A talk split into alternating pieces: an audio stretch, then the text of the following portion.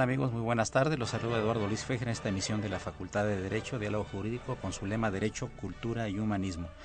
Pues un invitado de lujo que nos tenía muy castigados por no haber venido muchos meses, que es el distinguidísimo catedrático, jurista, intelectual, el doctor Francisco Uber Olea y Reynoso. Francisco, qué gusto tenerte nuevamente aquí en los micrófonos de, de Radio UNAM y en el programa de la Facultad. muy bienvenido, con mucho afecto y con mucho gusto. Pues muchas gracias. Aquí estamos nuevamente y este, y qué te voy a decir, es para mí también mucho, mucho eh, honor, un gran honor, ¿verdad?, estar aquí con ustedes. Muchas gracias. Este, por supuesto, la conducción altenda de Mario González Covarrubias, a quien saludamos con el afecto de siempre. Un saludo a nuestro asesor editorial, maestro Francisco Burgoa, y saludamos en cabina la presencia de la licenciada Diana Tapia Alquiciras. Pues, eh, maestro, tú eres eh, catedrático de Derecho Canónico de la Facultad de Derecho de la UNAM, que no hay muchos catedráticos, quizás seas el único. eres miembro fundador del claustro de maestros de la propia facultad, que posee el grado de doctor, académico de número de la Academia Mexicana de Historia y Geografía, juez auditor con título pontificio, presidente de la Academia Nacional, perdón, Mexicana de Derecho Canónico y secretario del Interior del Colegio Mexicano de Abogados y miembro distinguido de la Legión de Honor Nacional. Legión de Honor que por cierto fundó Napoleón, ¿verdad? Así es. Sí, ¿verdad? La fundó para dar un reconocimiento en vida a los notables de Francia. Por eso la fundó, ¿verdad? Y este es interesante porque generalmente se le rinde homenaje a la gente cuando ya se muere, ¿verdad?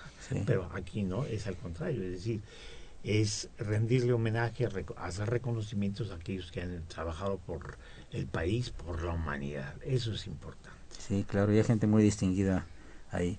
Bueno, este, pues se pueden hablar tantos temas con el maestro Uber Olay Reynoso, pero eh, yo quisiera platicar un poco sobre, ya que estamos imbuidos ahorita en el tema de los papas, no vamos a tratar el tema de los papas, no vamos a tratar el tema del Vaticano, pero sí vamos a tratar un tema que él conoce y lo conoce muy bien, y es en general la influencia del cristianismo en la sociedad occidental y en particular en el derecho. Porque es innegable que más de dos mil años de historia han impactado al mundo occidental y en general al mundo eh, eh, con tantas, eh, digamos, influencias, puntos de vista, etcétera, y que se ha vuelto realmente todo lo que tiene que ver con la religión, particularmente con la católica, verdaderamente una ciencia. Yo quisiera que por favor nos abundaras un poco al respecto. Mira, yo creo que esto es un tema sumamente complejo, en primer lugar, pero podemos ir desmenuzando y vamos a desmenuzar, a desmenuzar digamos, el primer punto. El cristianismo. ¿Por qué fueron perseguidos los primeros cristianos? Pues los primeros cristianos dicen fueron perseguidos porque se negaron a rendir tributo divino al César en el momento adecuado, ¿verdad? ¿Por qué los israelitas, por qué los judíos lograron esta exención de no rendir culto divino al emperador? Pues simplemente porque eran gente influyente y gente con poder. Que no tenían los primeros cristianos. Los primeros cristianos eran personas humildes, eran personas con una serie de carencias y que no tenían ninguna influencia. Entonces, ocurre una serie de persecuciones hasta que llega Constantino y se firman los tratados de Milán, en donde se terminan las persecuciones. El famoso edicto de Milán. El los edictos de Milán.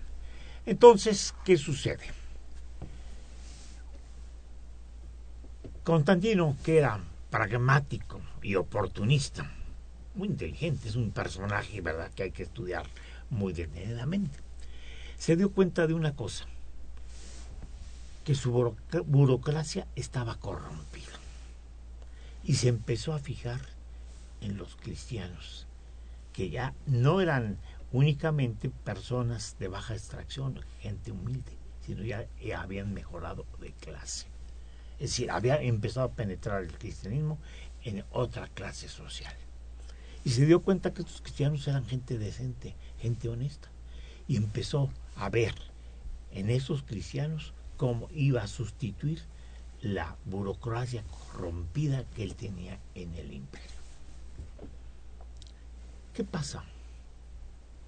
Pues que empieza él a tener influencia dentro del cristianismo.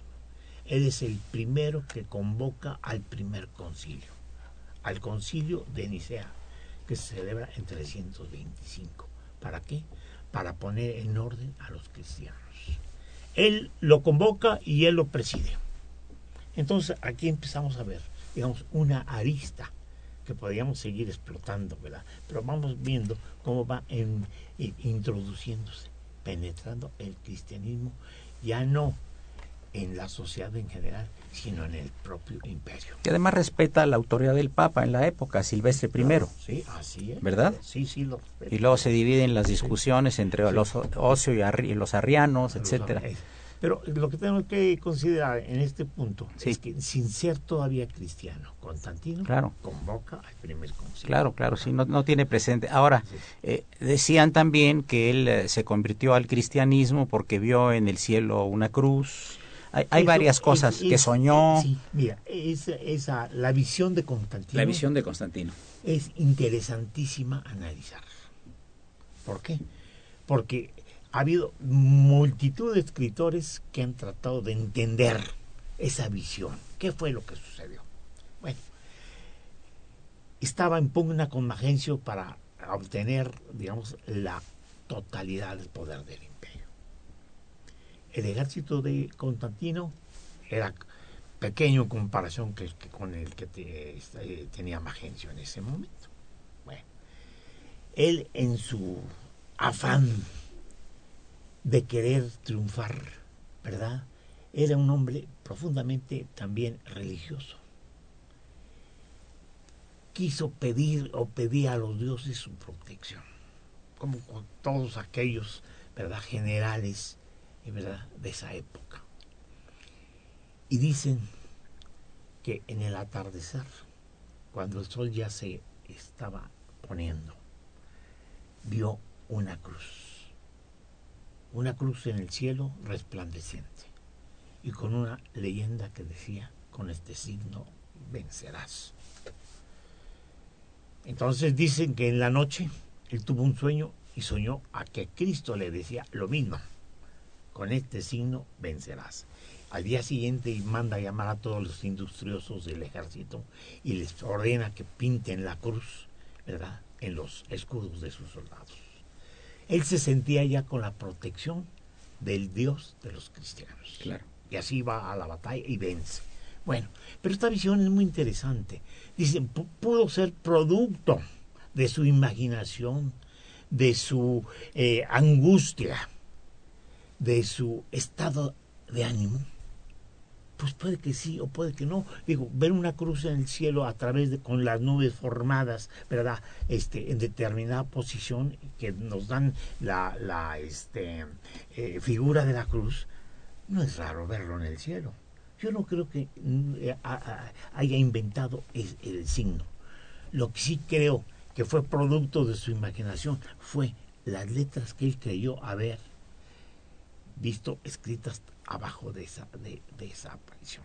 Dice, con este signo vencerás. Ahora, la relación que tenía con, eh, con Silvestre primero. Fue de respeto. Fue de respeto. Fue de respeto, ¿verdad? Fue de respeto. La madre de Constantino, ¿verdad? Este, una cristiana, ¿verdad? Elena, Una cristiana muy eh, profunda, ¿verdad? y que influyó definitivamente en la forma de, de ser de Constantino, ¿verdad? En, un aspecto espiritual. Sí, es la que construyó la primera iglesia en la Natividad, ¿verdad? Exactamente. Así es. muy, inteligente y muy interesante. Entonces estamos viendo un aspecto. Pero, ¿qué pasa? Se vuelve oficial la religión católica. Qué difícil cambiar un imperio romano politeísta y de repente decirle, ahora eres cristiano. Así, se vuelve oficial. Y entonces al hacerse oficial empieza a tener una presencia de todo tipo de asuntos, ¿verdad? Para conocerse en los tribunales eclesiásticos. Y entonces se empiezan a rogar temas como son familiares, temas de viudas, de huérfanos, de eh, pobres de los tribunales, pero también de situaciones jurídicas como es el matrimonio, ¿verdad? Ahí se empiezan a conocer y entonces van adquiriendo durante la Edad Media los tribunales eclesiásticos una profunda influencia en todos los aspectos del derecho.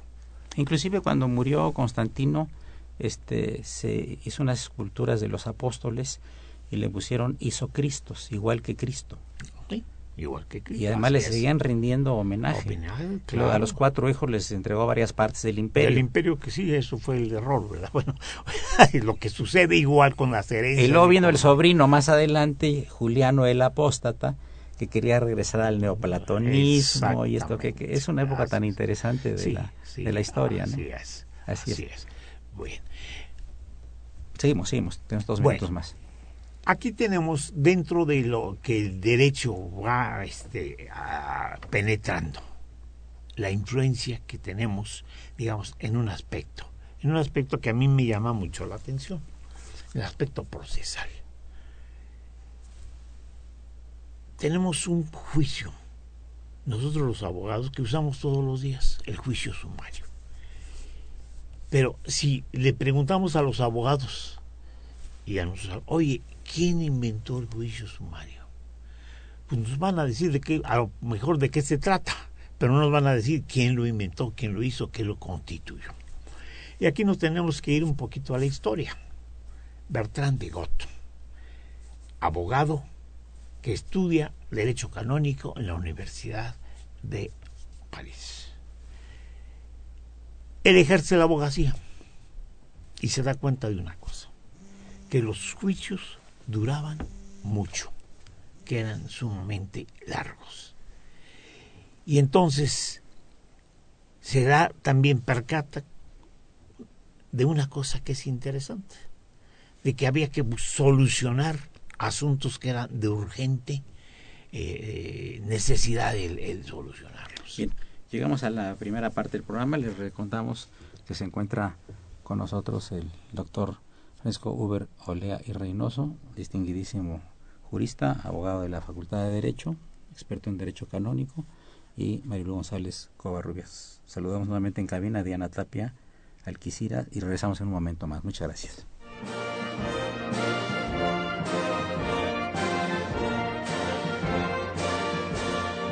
Su opinión es importante. Comuníquese. Nuestro número 5536 8989. Del interior de la República 01800 5052 688.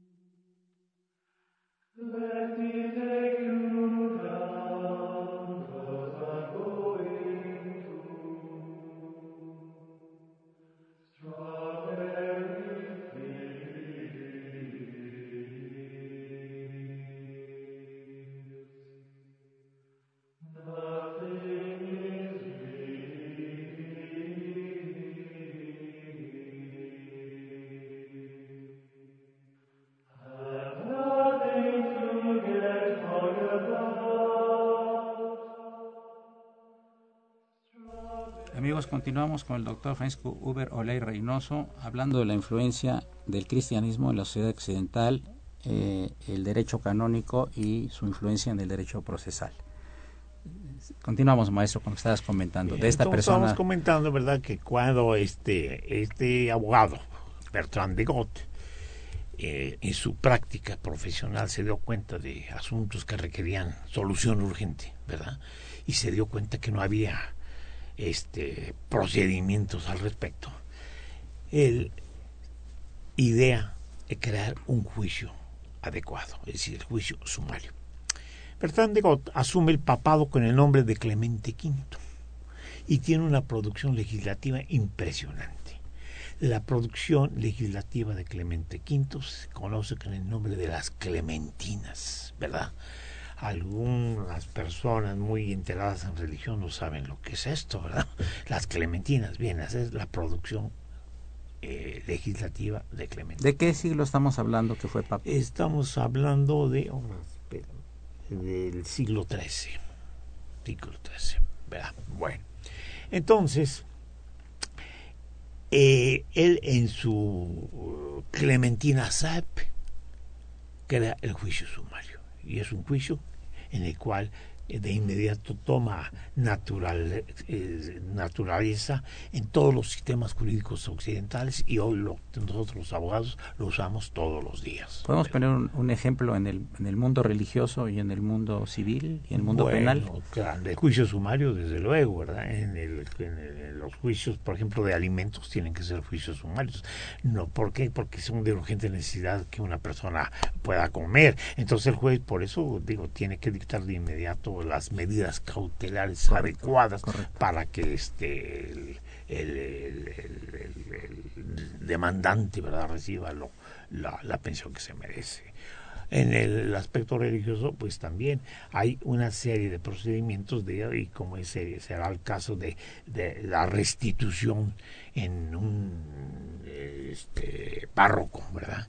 Que una vez que, lo hayan este, le hayan quitado la, la, la, este, facultad para ejercer sus, eh, actividades en la parroquia verdad y que no y que se note que es necesario reintegrarlo verdad es a través de un juicio sumario es a través de un juicio. O sea, la brevedad es importantísima. Es importante, ¿verdad? Es importante. Entonces, digo, aquí tenemos, digamos, como, y también en juicios que, que son los que se han tomado como de urgente solución, que se han canonizado. Canonizado es esto. Eh, la canonización de una norma o de un proceso se hace cuando eh, se percata el sistema jurídico canónico de que aquel juicio o aquel acto, ¿verdad? Este va están en dentro de un una lógica que implica este el aceptar, el aceptar esos actos y que se integren al derecho canónico, ¿verdad? Entonces, una norma de derecho positivo puede ser canonizada y la, y la absorbe, la este, acepta y hace participante del sistema jurídico canónico y eso es lo que se llama canonizar una norma, ¿verdad? Voy a pedirle a María González Covarrubias que nos dé los, los teléfonos. Claro que sí. Eh, les recordamos los teléfonos en cabina 55 36 89 89 y la sin costos 01800 50 52 688. Maestro Huber, a mí me gustaría, bueno, antes que nada conocer un poco cómo fue que usted se interesó por el tema de derecho canónico y, bueno, propiamente, ¿qué se entiende por derecho canónico? Bueno, ¿por qué empezamos a estudiar un poquito esto? ¿Y por qué nos fascina? ¿Y por qué nos interesa? Y cada día encontramos cosas nuevas. Eso es, es interesante. ¿Por qué? Por mera curiosidad. Por mera curiosidad. Y te lo voy a comentar el por qué. Mira, una amiga, cuando yo me recibí y estaba yo haciendo mi práctica de notaría, ya estaba yo esperando que fijaran fecha de examen. Una amiga se contrajo matrimonio y su matrimonio duró dos semanas. Entonces me dijeron que yo iba a llevar el proceso de nulidad de matrimonio por la, por la iglesia, ¿verdad? Entonces dije, bueno, yo no sé nada de esto, ¿qué es lo que pues tengo que hacer. No, pues sí, tú lo vas a llevar. Yo no lo llevé, nunca llevé yo eso. Pero eso me abrió una expectativa para este, estudiar alguna otra cosa. Y sí me interesó. ¿Por qué? Por una sencilla razón. Yo cuando se mencionaba el derecho canónico se veía como una disciplina misteriosa, inaccesible al, al común de los de la clase jurídica de los abogados y aún dentro de los clérigos, digo, solamente a determinados clérigos eran los que tenían acceso a este derecho. Entonces era misterioso.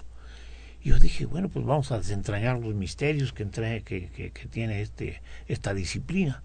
Y entonces como quien dice, se me abrió una ventana y después una puerta y yo antes de tres meses ya estaba estudiando el doctorado en esta, en esta disciplina. Eh, fue por eso. ¿Y dónde estudiaste el doctorado? El doctorado, pues mira, hay varias, varias universidades en España, ¿verdad?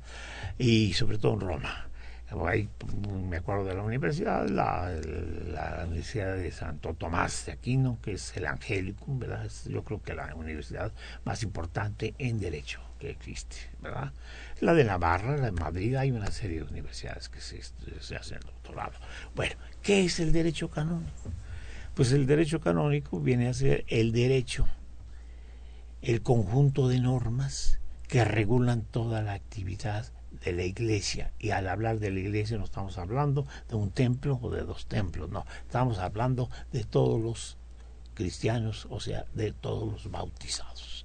Entonces, es el derecho que todo bautizado se, este, se le aplica y conforme a esas normas tiene que regir todas sus actividades, ¿verdad?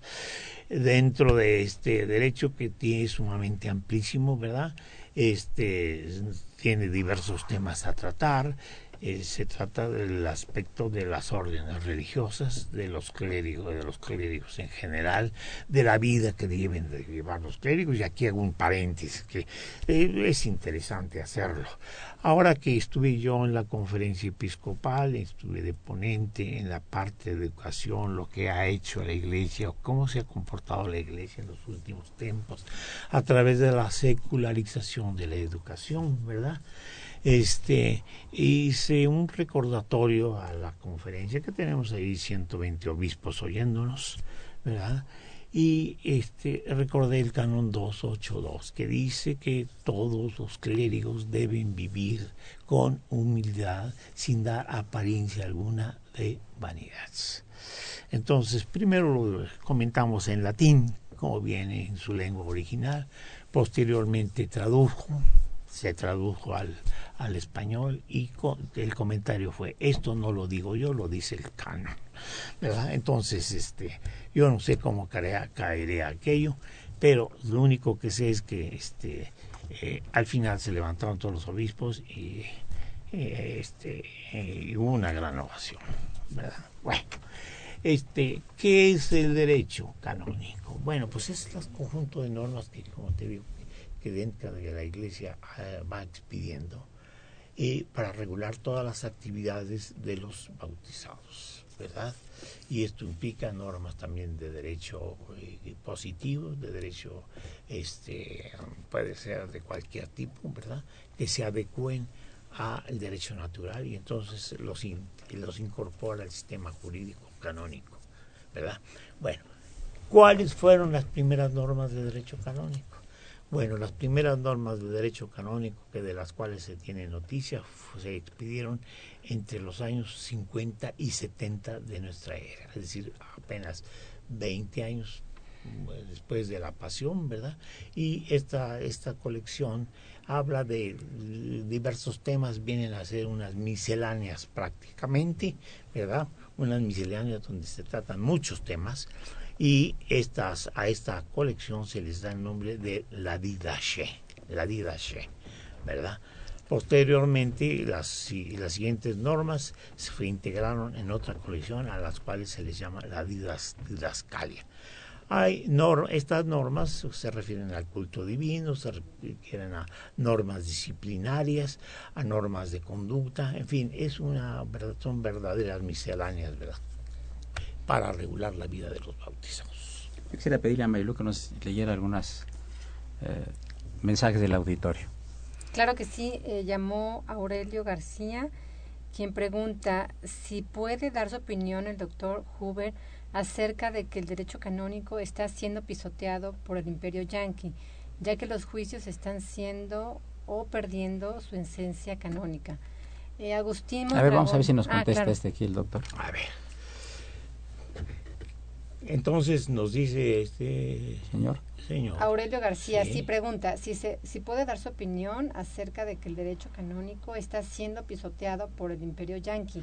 Pues yo no, yo no veo por qué el imperio yanqui pueda este, pisotear un derecho. El derecho canónico tiene su aplicación y esta aplicación hasta ahorita yo en lo que tengo de experiencia y en lo que tengo dentro de, de mi práctica en el foro canónico, ¿verdad? Es un derecho que se ha respetado y no solamente eh, en Italia, no solamente en Francia, sino también en Estados Unidos. Te quiero hacer un comentario muy interesante a este respecto. Mira, el, derecho canónico tiene una eh, característica, es única, que es eh, de la cual no participa ningún otro derecho. ¿eh? El derecho constitucional se aplica en todo el territorio mexicano. El derecho civil del Estado de Morelos solamente en el Estado de Morelos. Es decir, es- son localistas. El único- la única disciplina del derecho que es universal, es decir, que se aplica en todo el mundo, es el derecho canónico. ¿Eh? Si tú sabes derecho canónico y tú te presentas ante un tribunal en eh, Canadá o ante un tribunal en París o ante un tribunal en Bélgica, vas a aplicar el mismo derecho. ¿Por qué? Por su universalidad. ¿eh? No es un derecho local. Entonces yo creo que con esto está suficientemente contestada la pregunta de este señor. Y llegamos a la mitad del programa. Les recordamos, amigos, se encuentra con nosotros el jurista, el doctor Francisco Verolay Reynoso, distinguidísimo catedrático de la Facultad de Derecho. Continuamos en unos momentos. Gracias.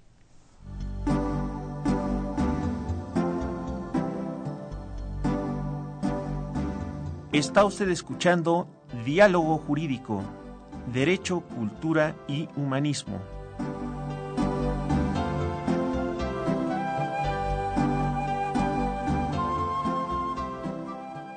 A través del 860 de AM. El alma mater del cuadrante.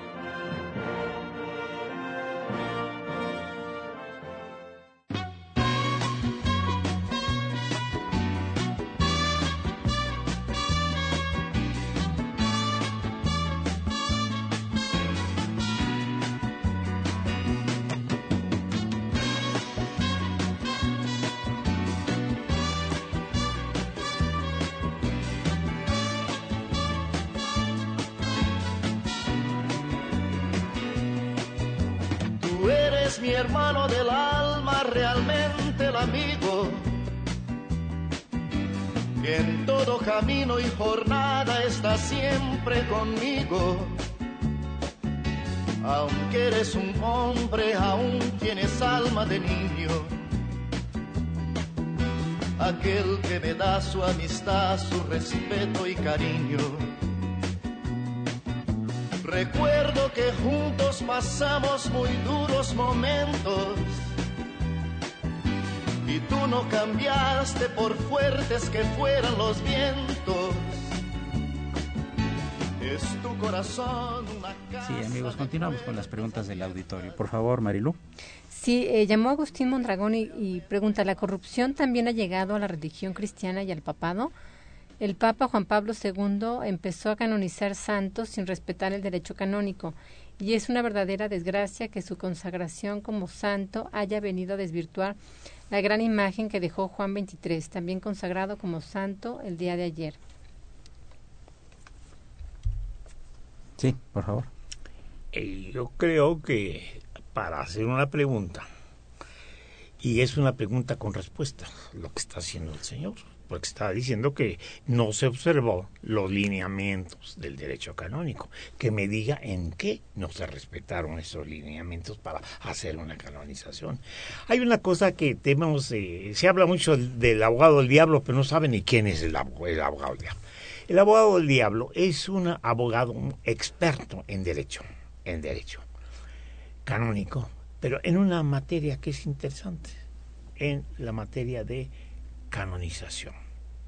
Entonces, este lo que se dedica es a buscar todos los puntos en los cuales haya fallado esa persona durante su vida. Y entonces esto es evaluado posteriormente por una comisión, ¿verdad? Entonces yo creo que si está ah, este señor eh, nos está afirmando que nos respetamos, que nos dijera en qué. Y entonces ya podríamos nosotros decir, oiga, tiene razón, ¿verdad? Yo con respecto a las canonizaciones, pues digo, tengo mi opinión muy este personal, ¿verdad? Y este en unas estaremos de acuerdo, en otras no estaremos de acuerdo, ¿verdad? Pero es la percepción que cada uno tiene, ¿verdad? Y como es, por ejemplo, miren, eh, yo ahorita me estoy este, recordando sobre las elecciones de los papas, ¿verdad? Que únicamente pueden ser los cardenales los llamados a, este, ocupar la silla eh, papal. No es cierto. El código establece que cualquier cristiano, es más, ni siquiera sacerdote, puede ser elegido papa. ¿eh? Cualquier bautizado, cualquier cristiano. Y ya tenemos el caso. San Ambrosio. San Ambrosio lo tuvieron que ordenar después que lo habían elegido papa. ¿Verdad? Entonces hay procedimientos, pero vamos a conocerlos primero. ¿verdad? Siguiente pregunta. Sí, eh, Elías Espinosa manda muchas felicitaciones al doctor Huber, Olea y Reynoso y comenta el cristianismo de Constantino no es el cristianismo puro de los hechos de los apóstoles que están escritos en la Biblia. Por favor, amplíe y aclare esta situación. Bueno, ya dijimos que Constantino cuando empieza a intervenir en el cristianismo ni siquiera era cristiano, ¿verdad? Entonces, ¿cómo podemos hablar de pureza? ¿Verdad? Cuando uno que no es ni siquiera cristiano, ¿verdad? Va impulsando aquello y como decíamos, era este, eh, una persona eh, pragmática y oportunista. ¿verdad? Entonces, aquí creo que con eso estamos contestando, contestando debidamente. La... Eh, Berta Martínez pregunta al maestro Huber, ¿qué dice el derecho canónico respecto a los pederastas? ¿Por qué ningún pederasta ha recibido una sanción? Ah, desde luego que digo, creo, que está mal informada, ¿verdad? Está mal informada. Miren, este, yo no puedo dejar este, de hacer mención de lo siguiente con respecto a los pederastas. Ciertamente, y eso ya lo fue reconocido por Benedicto XVI, Benedicto XVI, ¿verdad? Que se fue ocultando la forma de proceder durante un tiempo de la iglesia fue ocultar esta situación.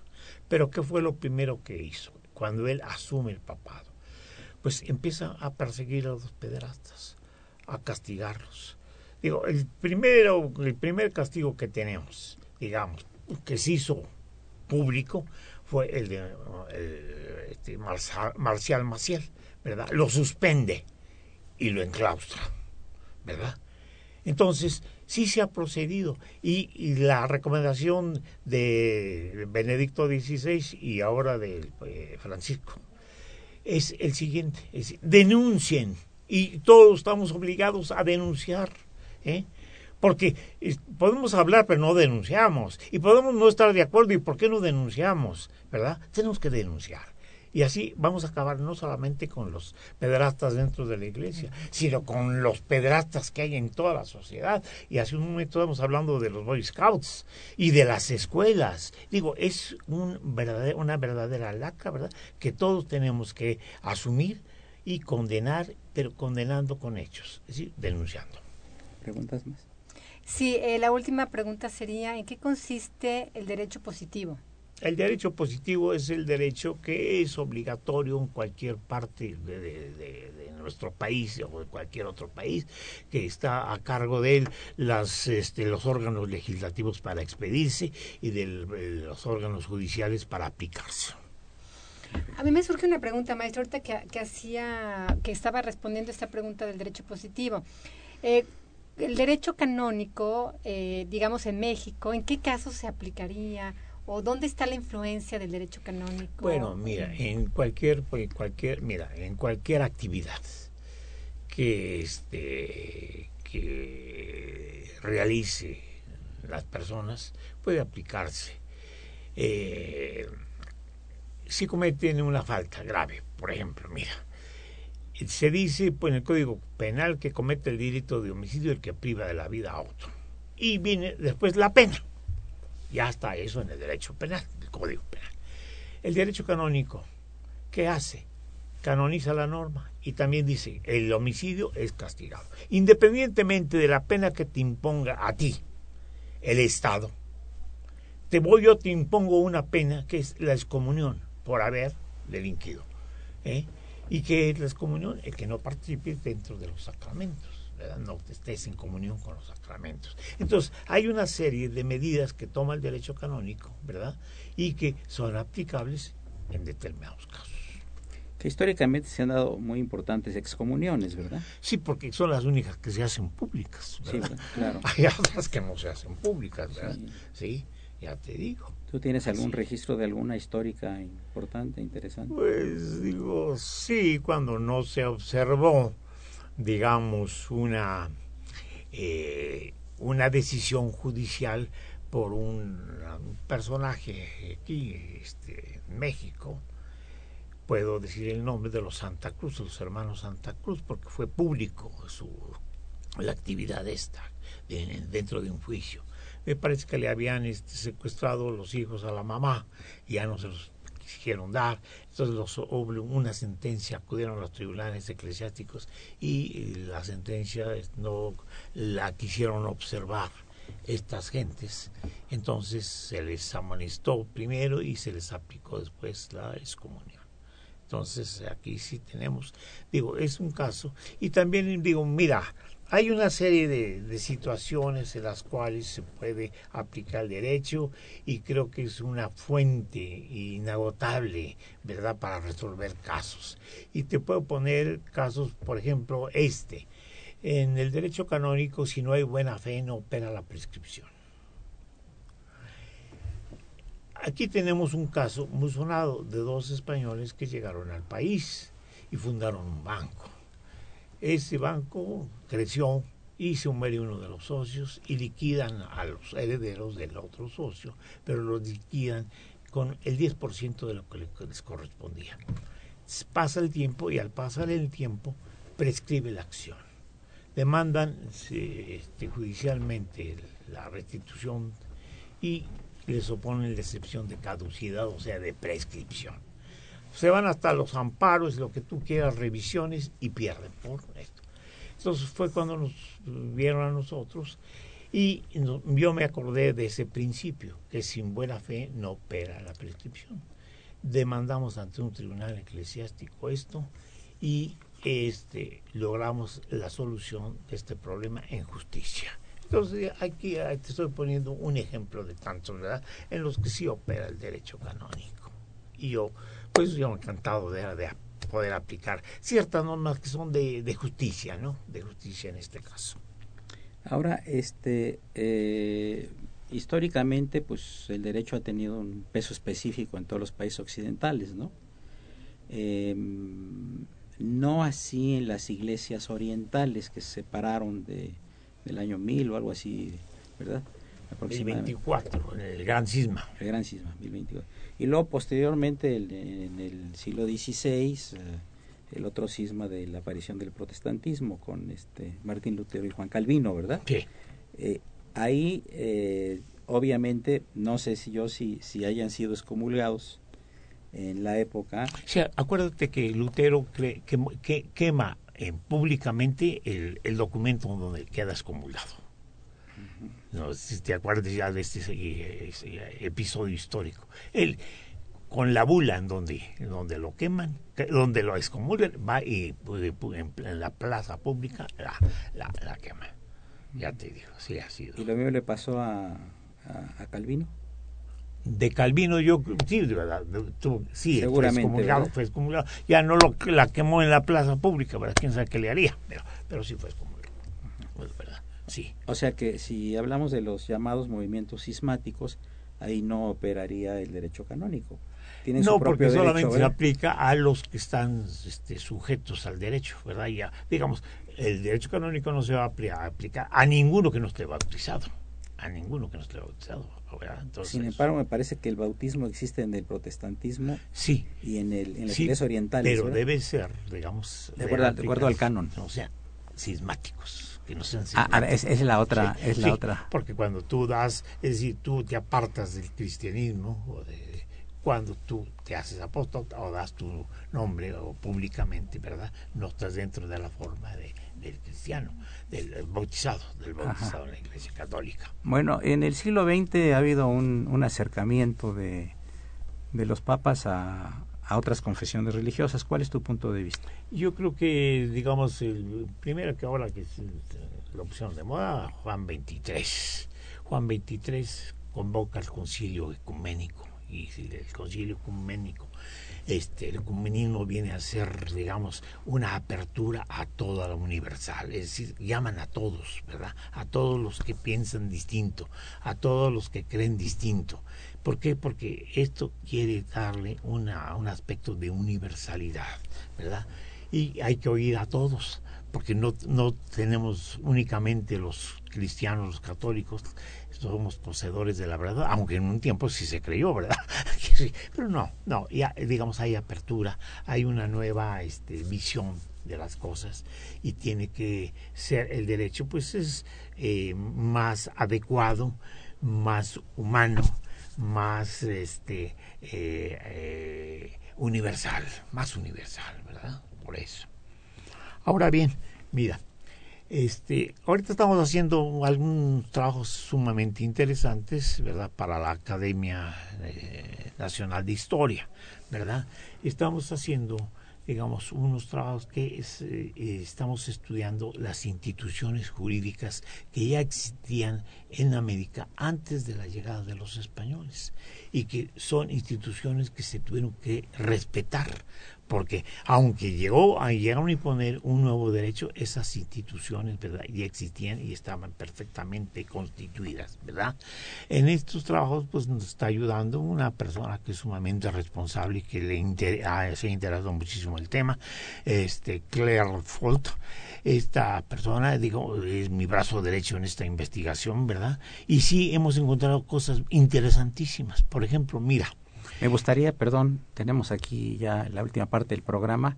Vamos a pasar a un, uh, un momento musical y nos comentas lo de esta persona. Perdón, Bien. gracias. Continuamos, amigos.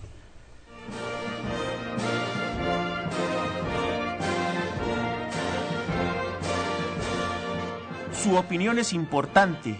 Comuníquese. Nuestro número 5536 8989. Del interior de la República 01800 5052 688.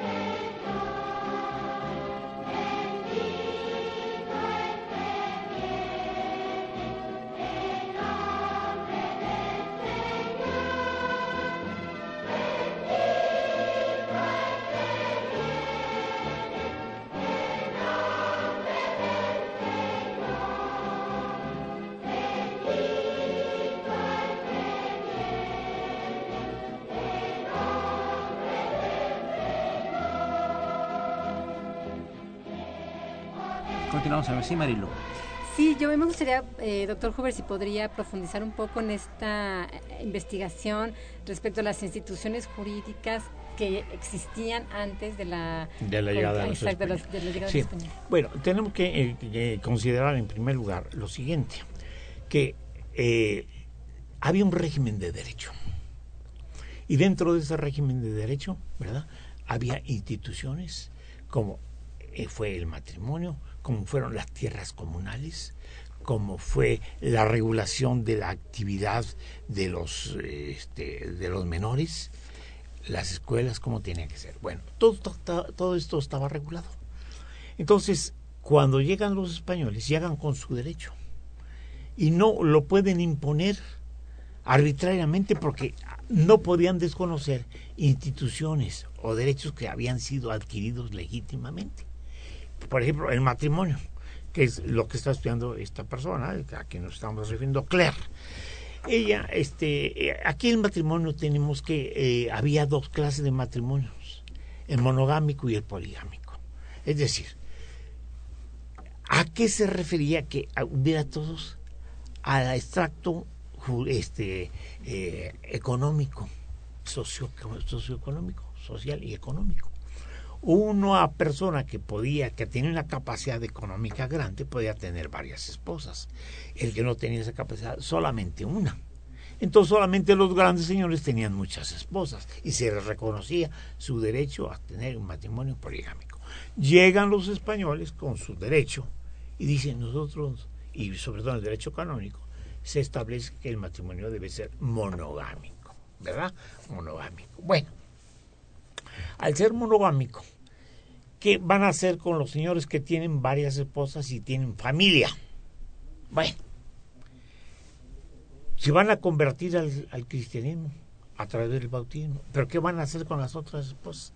Entonces aquí viene una adecuación del derecho canónico al derecho indígena y, dicen, bueno, tú te vas a bautizar, te quieres convertir al cristianismo, sí, pero solamente puedes tener una esposa.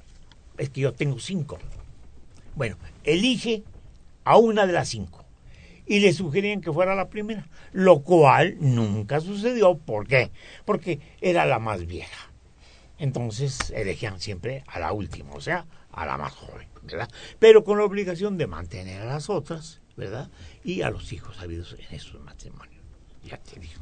Entonces, ahí ves cómo se hizo esta adecuación de un derecho a otro derecho.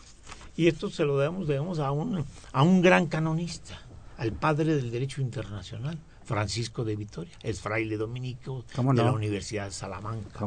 Él es, fue el que viene a hacer esta adecuación del derecho. Y no solamente en estas cosas, sino en todo el derecho en general, ¿verdad? Nuevas reelecciones sobre los indios. De los indios, no, no, sí, así es. Y la, opinión también que tenía sobre la autoridad del Papa y todas esas cosas. Muy interesantes puntos de vista, ¿verdad? Sí, sí. Gran jurista, ¿verdad? Gran jurista, con una percepción. Jus gentium, el derecho de gentes. El derecho de gentes. Eh, tenemos una llamada de Oscar Alcántara. Pregunta, ¿nos puede decir qué opina de la separación Iglesia-Estado realizada por el licenciado Benito Juárez? ¿Cómo se denomina al derecho que tienen las iglesias protestantes, si en la católica es el derecho canónico? Y si le puede proporcionar alguna bibliografía. Vamos por partes.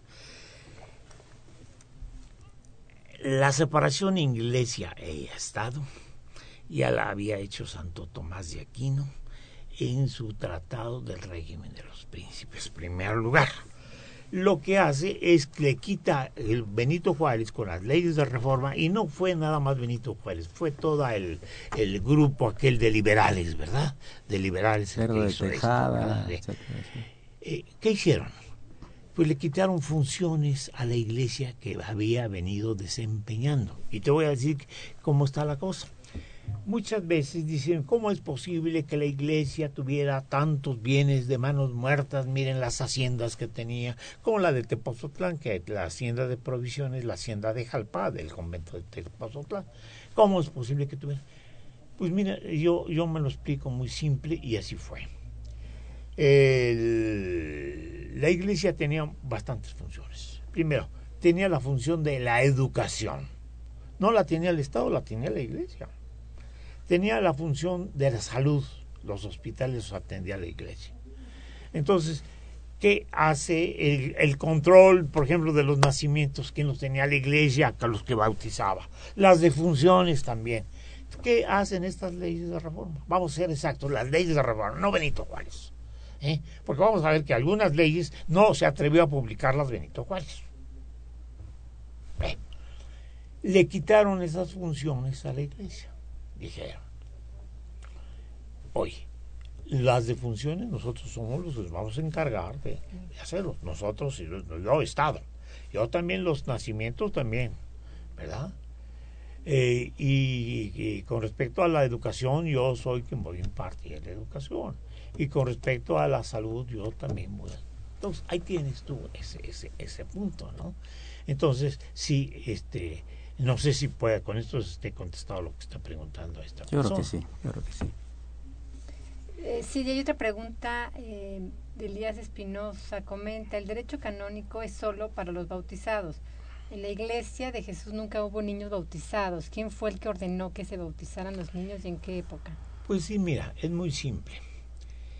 Eh, acuérdate que este que el quien bautizaba de quién es de que tenemos primera noticia bautizaba a San Juan Bautista, Juan el Bautista, y Cristo fue a recibir el bautismo.